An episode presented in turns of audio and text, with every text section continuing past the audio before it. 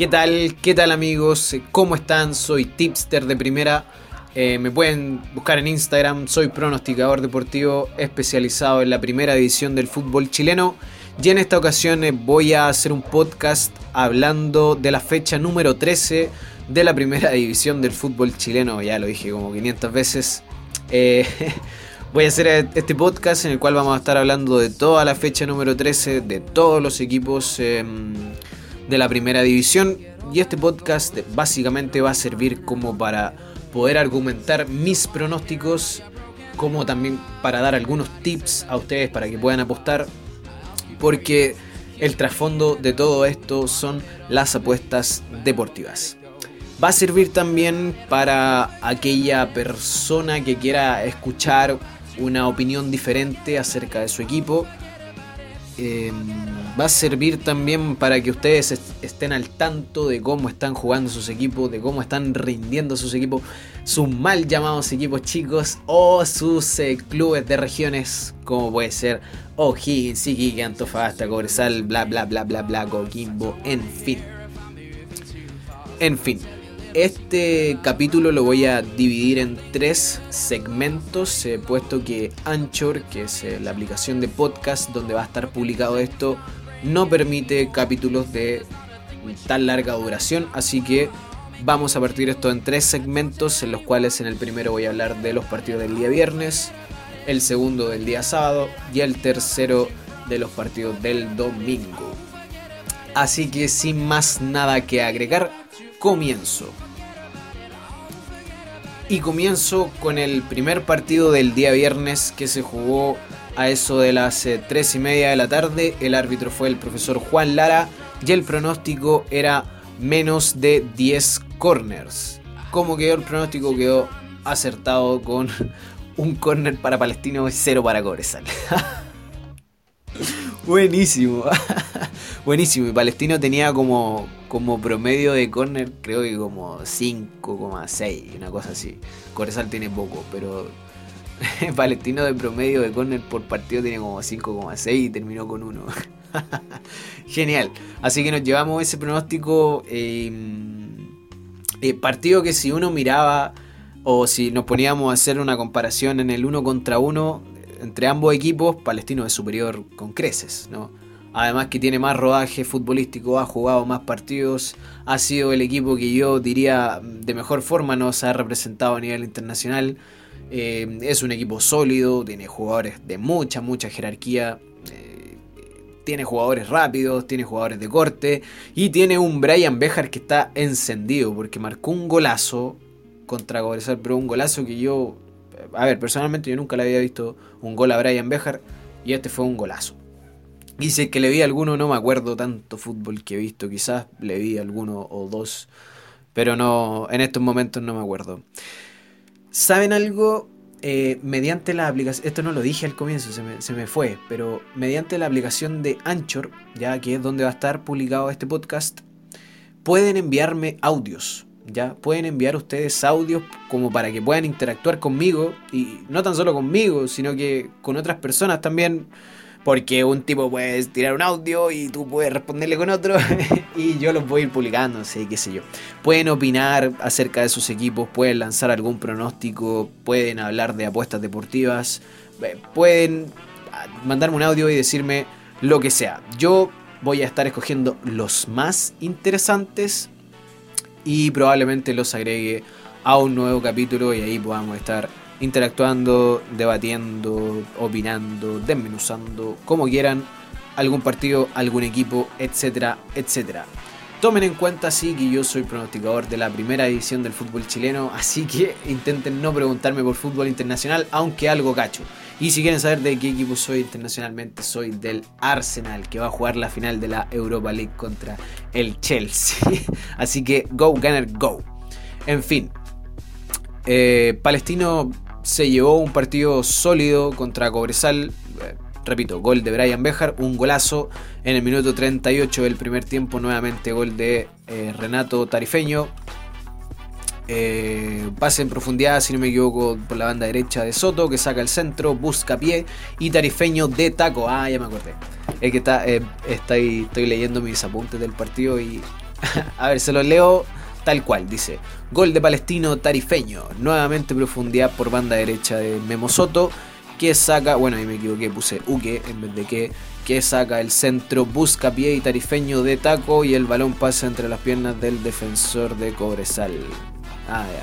Bueno, golazo. Fue un golazo.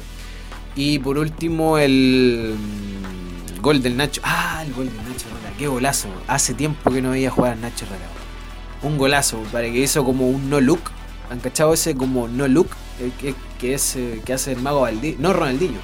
Mago Valdí. Bueno, el Mago Valdí también creo que lo hace.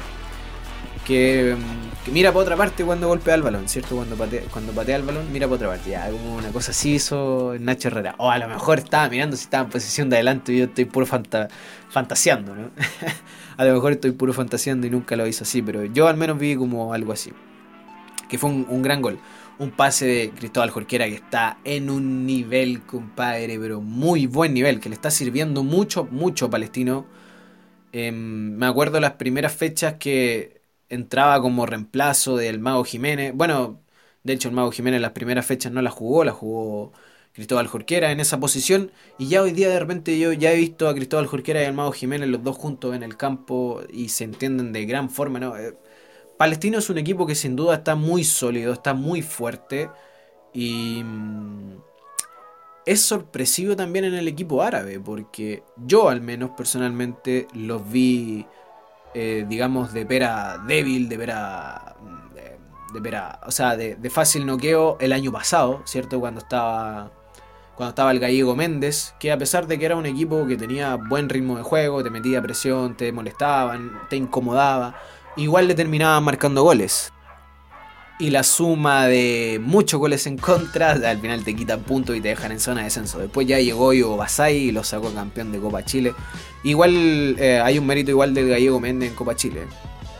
Pero ya después cuando llega el, el Hueso Basay lo saca campeón de Copa Chile contra un clásico rival que era para mí, o sea, para mí no era el favorito Audax italiano, para mí siempre lo fue palestino, pero Audax italiano era el favorito, digamos, de la gente, ¿no? que todos creían que iba a ser campeón de la Copa Chile. En fin, eh, hoy día se ve a un palestino sólido, se ve a un palestino fuerte, jerárquico, con muy buen juego, eh, con una idea clara, con una idea de cambio también eh, clara cuando pasa de línea de 4 a línea de 3, el equipo tiende a mejorar. No le ha resultado en todos los partidos, pero tiende a mejorar, tiene... Em, digamos que ha tenido buenos resultados dentro de, dentro de, lo macro, ¿cierto? Metiendo eh, torneo nacional, Copa Libertadores y ahora que se viene Copa Sudamericana. Hoy día martes, eh, no sé cuánto, 21, 21 de mayo a las 2 y media estoy grabando este podcast y mañana creo, si no me equivoco, juega el Palestino. Creo que mañana, creo que mañana, no estoy seguro contra el Zulia de Venezuela, allá en Venezuela. Ojalá es que le vaya muy, muy, muy, muy bien al equipo árabe porque yo personalmente los vengo apoyando hace mucho, mucho tiempo. Tengo una, una relación muy linda, muy linda y con historia con eh, Palestino. Por otro lado, Cobresal que había hecho cosas interesantes en los últimos partidos. Eh, había metido buenos contragolpes. Pucha, este campeonato la verdad ha sido difícil poder entender a Cobresal, poder entender al equipo de Cobresal. Pero si hay algo que yo he rescatado en los últimos partidos es los buenos contragolpes que está sacando Cobresal. En ese sentido, y tomando en cuenta ese aspecto del equipo del norte, es, por momentos se me pasó por la cabeza que podía hacerle algún tipo de gracia a Palestino. Eh, no ganarle un partido, pero sí quizá empatarle. Eh, empatarle por momentos. Porque yo, al fin y al cabo, sabía más o menos de que que Palestino podía ganar, ganar el partido. Y, me acuerdo que lo dijeron en la radio también. Palestino tiene que ganar, debe ganar este partido y realmente debía ganarlo y lo ganó con mucha, con mucha jerarquía. Por último, antes de concluir con este juego, el penal que se pierde Carlito Muñoz. Eh, se perdió un penal, lo tapó el arquero Cerda lo pateó abajo a la, a la derecha de Cerda, ya, abajo a la derecha y el arquero lo alcanzó a tapar, eh, adivinó bien el, el remate de Carlos Muñoz, que ya había marcado por Cobresal de local. Eh, me acuerdo el primer gol que marcó Carlito Muñoz por Cobresal se puso a llorar, compadre. Se puso a llorar porque mm, hace rato que no marcaba goles, creo que. Sí, pues, hace rato. Bueno, en la Unión Española le fue mal, muy mal. Y se puso a llorar. Sí, me emocioné también con, con Carlos Muñoz. Con. Fue un, me acuerdo, fue un contragolpe de Reinero y desde la derecha hacia la izquierda y Carlito Muñoz remata casi solo, ¿no? Como típico gol de, de 9. Ah, en fin. Partido bien ganado por el equipo árabe que se subió al camello y le pasó por encima a Cobresal. Y con esto me paso al partido, al segundo partido del, del día viernes eh, que se jugó a las 18 horas y que enfrentó a los equipos de Unión La Calera y Unión Española en el estadio Nicolás Chaguán. El pronóstico era más de 8 saques de esquina y el resultado fue 8 saques de esquina. Nos faltó solamente uno. Eh, solamente uno para poder para poder llevarnos el pronóstico, para poder llevarnos más bien la apuesta. El pronóstico fue errado. Y mm, bien, este partido, a ver, se juntaron acá dos equipos que que tienen formas diferentes de jugar. Eh, Unión La Calera es un equipo que gusta mucho de posesión de balón. De hecho, es el equipo con mejor promedio de posesión de balón de la primera división. Y Unión Española es todo lo contrario. Unión Española es el equipo con menos posesión de balón. Eh, digamos, tiene, venía, por decirlo así, con una... Eh, yo diría que con cierta desconfianza, ¿no? cierta inseguridad en la, en la defensa del equipo hispano, porque la habían marcado buena cantidad de goles. ¿eh? Siendo un equipo defensivo, eso es algo preocupante, ¿no? Más que preocupante. En fin, el primer tiempo se dio tal cual como yo lo pensé, o sea, y bueno, suena muy ego, ah, suena muy ego decir como yo lo pensé. eh, se dio tal cual como lo pensé. eh, es que no, no, no, puedo decir lo pensamos porque tampoco trabajo solo en esto, así que no, no puedo decir lo pensamos.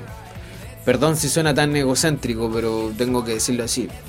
Se dio tal cual como yo lo pensé, un primer tiempo en el cual a Unión Calera iba a presionar, iba a meter, iba a tener posición de balón, iba a llegar, iba a llegar, iba a llegar y, se iba a generar, y se iba a generar, y se iba a generar jugada. Y al final iba a terminar marcando un gol solamente. Al sí, así, porque le pasó contra Colo Colo, le pasó contra Iquique de visita y ahora le pasó contra la Unión Española de local. Mm, me acuerdo el... Bueno, no, mejor no lo voy a decir, no, si no me voy a salir. En fin, Calera que terminó, como digo, llegando, llegando, llegando y marcando solamente un gol. Unión Española que lo esperó, lo esperó, lo esperó y no pudo marcar ningún gol, al menos el primer tiempo. Yo diría que el primer tiempo fue merecidamente ganado por parte de Unión Calera, que fue superior hasta más menos después del primer gol. Después Unión Española salió un poco más a jugar en campo real pero que de igual forma eh, careció de claridad en el ataque. Y, a ver, la respuesta a esta incógnita que, que se podría dar, que es eh, por qué falta claridad en el ataque de Unión Española en el primer tiempo, precisamente en este partido, y creo que en otro también, es eh, ¿por qué? Como diría Mourinho, ¿por qué? ¿Por qué? No, no, no, no me sale. ya no me sale. Eh, ¿Por qué carece de, de, claridad? Si Unión Española es un equipo que cuando te contragolpea, te, con poco te marca mucho y te puede marcar goles. Y la respuesta es porque no estaba el Seba Varas. Porque no estaba Sebastián Varas acompañando a su fiel compañero. a su buena acompañando a su fiel compañero. Eh, que era. que es el Mauro Caballero. En ese. En ese. digamos, en esa posición estaba Julián Mejía. Pero Julián Mejía tiende a recogerse mucho más porque no, no siente tanto ese, esa labor ofensiva que es de, de no, no de centro delantero, sino de punta, de segunda punta, pero digamos, eh, fuerte, o sea, que sea pesado, ¿cachai? Que sea un, tipo Maxi Salas, que sea un chanchito Ramos, que te molesta, que te pega, que te, que te, que te, rajuña, ¿cierto? Así, eso, eso no lo siente Julián Mejía. Entonces, después en el segundo tiempo entró el Seba Varas y entró con todo. Porque literalmente entró, marcó dos goles de la victoria y se fue. Así fue. Entró, marcó dos goles y se fue. Y, lo hizo de gran forma. El primer, el primer gol fue de un contragolpe, porque Unión Calera seguía presionando, seguía metiendo, seguía jugando en campo rival. Lo pillaron de contragolpe con Mauro Caballero que saca un, un centro pase, diría yo, que fue como... A ver, digo un centro pase porque no fue un centro, pero tampoco fue como un pase, ¿no? Fue algo medio raro. Pero le, colocó bien el balón al Seba Varas que lo esperaba en el, en el área. Esto fue desde, desde la banda izquierda, saca el centro, centro pase al Seba Varas. El Seba Varas que se perfila para rematar con la izquierda y el balón no termina golpeando, o sea, no termina golpeando el balón y al final termina dándole con la pierna derecha, el balón hace como una comba rara y se va por arriba de Augusto Batalla. Sea, un gol rarísimo, rarísimo, pero que fue el gol del empate que mm, fue un gran gol, ah, un gran gol. Hay que estar ahí donde estaba el, donde estaba el ¿cierto? Y después el segundo gol de este mismo, este mismo jugador goleador de Ñublense, em, que espera, espera en el, esperando en el área, esperando a, la entrada del área chica, eh, viene como un centro de, derecha y Alvarado, el defensa de, de Unión La Calera, como que alcanza a puntear el balón. Alcanza como a darle un toque al balón, como para poder, digamos, quitar, cambiar la dirección del balón. Y le termina quedando al Sea Varas, que, mm, que, lo esperaba, digo, ahí en el, dentro del área chica. Y al final termina rematando, creo que de, túnel. Le termina haciendo el gol a, Augusto Batalla, creo, ¿no? No me recuerdo bien en estos momentos, pero, pero fue un gran gol. Como digo, hay que estar ahí, ¿cierto? Uno o cualquier persona puede pensar, no, qué fácil, la cuestión estaba solo, bueno, hay que estar ahí. Y encima te tienen que estar presionando como lo presionaron a él en ese momento. Encima, más encima, él recibe y hace un control orientado dentro del área. Y hacer un control orientado dentro del área es muy, muy complejo. Muy complejo. No, estaba habilitado. estoy mirando la jugada ahora que la coloqué para ver la jugada. Y no, está bien. Pensé que estaba inhabilitado, pero estaba habilitado. En fin, un partido merecidamente por, ganado por parte de Unión Española que se vio sólido defensivamente. Nuevamente volvió a mostrar mm, solidez defensiva. Yo siento personalmente que lo ganó con mucha, mucha jerarquía. Y al final terminó mereciéndolo. Sí, terminó mereciéndolo. Em, yo cuando, cuando estoy viendo los partidos eh, anoto el apuntes y antes de comenzar a anotar el apunte, pongo el minuto en el cual lo anoté. Y tengo acá anotado minuto 75, tengo todo esto escrito, lo que anoté en el minuto 75, lo tengo escrito con, con mayúscula, supongo yo que para, para resaltarlo, que dice, unión, unión, unión hay una sola, es la Unión Española. No, así. Este es un cántico que se escuchó que era. Que, perdón que me concentre, estoy viendo el compacto del partido y el Nano Día. el Nano Día nuevamente dando que hablar. Em, es un cántico que se escuchó en el, en el estadio, que lo cantaba los lo hinchas, obviamente, de Unión Española, y que eran pocos, ¿ah? no eran tantos. O sea, obviamente eran mucho menos que los de Unión Calera y se escucharon mucho más fuertes, así que tienen un mérito y un reconocimiento, eh, un mérito importante y un reconocimiento de mi parte. Y por último, el, del Nano Díaz, seguramente le estaban gritando cosas, seguramente de la galería, como ya de estar acostumbrado el caballero que le griten cosas. Y termina como tirando un besito, así como, seguramente estaba saludando a, a sus padres, como dijo en el partido con la de Conce. en fin, partido bien ganado por Unión Española, bien sólido, vuelve al triunfo el equipo hispano y encima de visita, cortando una racha importante de Unión La Galera, que estaba invicto hasta ese momento, no había perdido ningún partido local. Y dicho esto, me paso al último partido del día viernes que enfrentó al mejor equipo del fútbol chileno en estos momentos eh, contra Antofagasta en el estadio San Carlos de Apoquindo. Ah, no coloqué la hora. A las. No coloqué la hora. Este, a ver, si el partido se jugó a las 6, el anterior. Este se haber jugado como a las 8 y media. Bueno. En fin. El árbitro fue el, profesor Cristian Garay y el pronóstico era más de 8 saques de esquina. La verdad es que mm, no voy a entrar mucho en, este tipo de partido, partido de equipos grandes, ¿no? por decirlo así, porque los comentarios que hay en, la televisión y en, y en radio, todo, hablan de los tres equipos más grandes, entonces lo que pueda decir yo es, eh, digamos, aportar más a lo que ya se sabe, porque generalmente concuerdo con absolutamente, o sea, generalmente concuerdo con lo que dicen los eh, comentaristas deportivos, los panelistas deportivos, así que aportar más a esto. Yo simplemente digo que Católica es el mejor equipo del fútbol chileno hoy día, sin duda, es el equipo sensación, es el equipo que viene haciendo las cosas muy, muy, pero demasiado bien, al menos en el ámbito nacional en los últimos tiempos. Eh, me recuerdo años atrás siempre se decía Católica es el equipo segundón, se decía siempre. Es el equipo segundo, el que siempre sale segundo, el que llega a las finales y nunca la gana y bla bla bla y bla bla bla. A ver,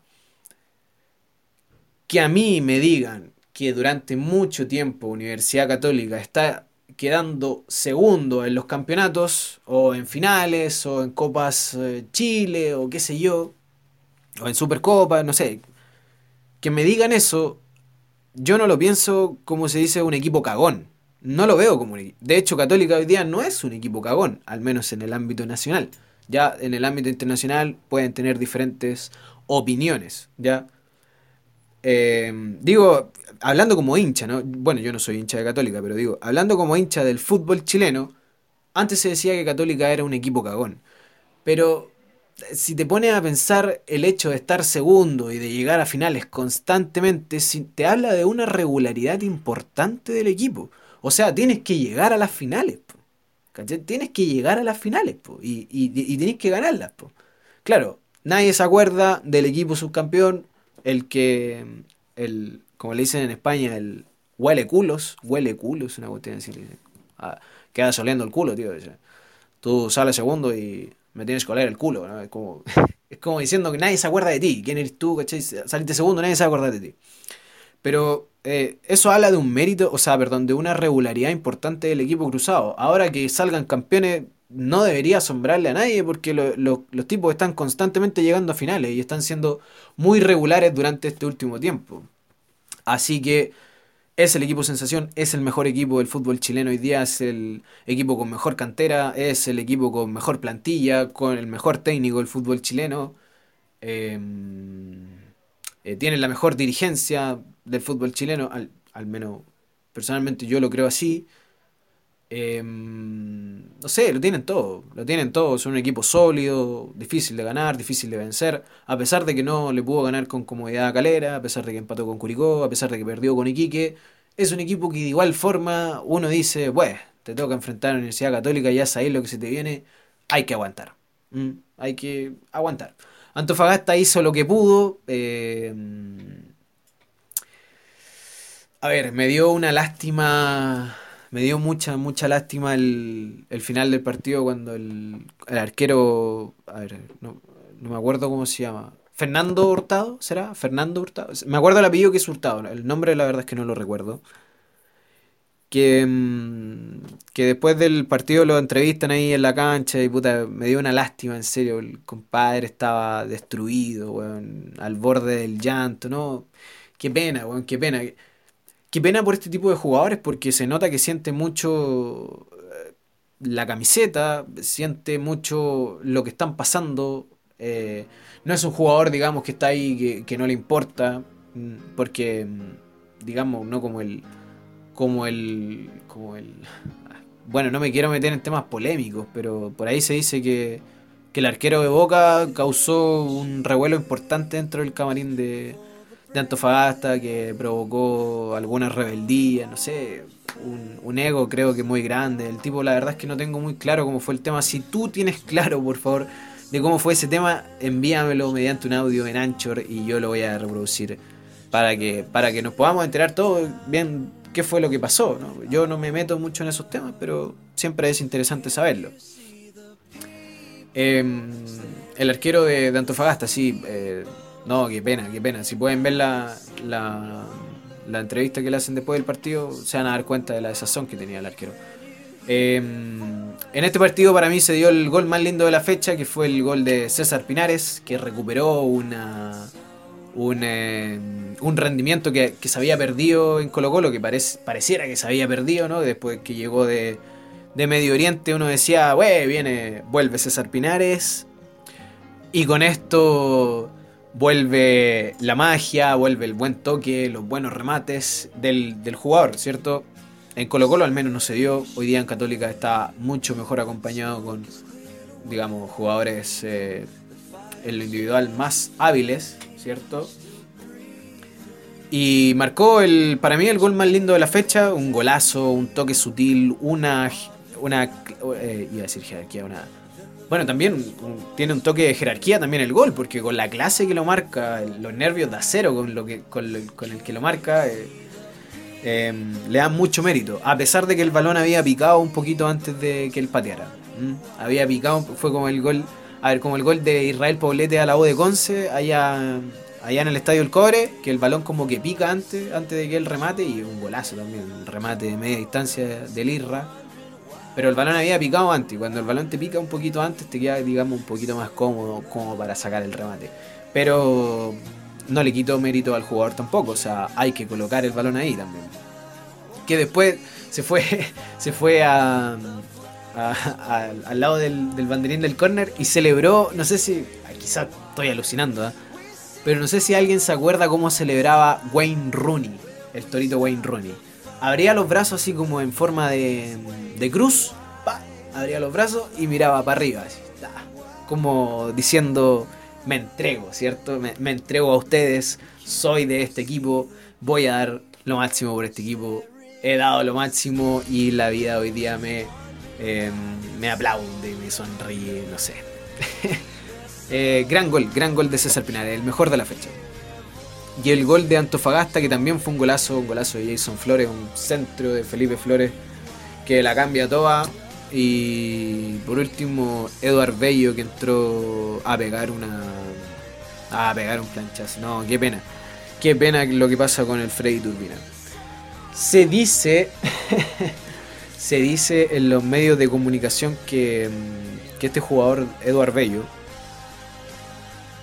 ha decaído su rendimiento después de que pidió matrimonio en el estadio Sausalito. Yo no, no tengo. A ver, a mí que me encantan las estadísticas y estoy constantemente mirándola. La verdad es que no, no he mirado en ese sentido si ha decaído o no su rendimiento en cuanto a lo individual del jugador venezolano. Pero si en caso de que fuese así, hay que replantearse. Hay que replantearse eh, las ganas de contraer matrimonio. sea hombres, seas hombre o seas mujer. no, no, pero ha, decaído mucho, mucho en el rendimiento. Este, en este partido entró a pegar un planchazo y se fue. Listo. Entró, pegó un planchazo, tuvo como 5 minutos, va, y se fue. Expulsado al tiro. No, qué lata. Qué lata, Y el gol de, mm, de Antofagasta estaba viciado, porque le, porque todavía Figueroa controla con la mano antes de, descargar con, Felipe Flores. Y por último, el técnico hasta ese momento era Gerardo Meli, hoy día ya lo, lo han cesado de su cargo y yo creo que el club Antofagasta hizo bien en reconocerle el hecho de que los haya dejado en una copa internacional por primera vez en su historia. Así que eso, esto ha sido el primer, el primer segmento del capítulo número uno. Ya continúo con el, los eh, partidos del día sábado, el super clásico y el partido entre O'Higgins y Everton.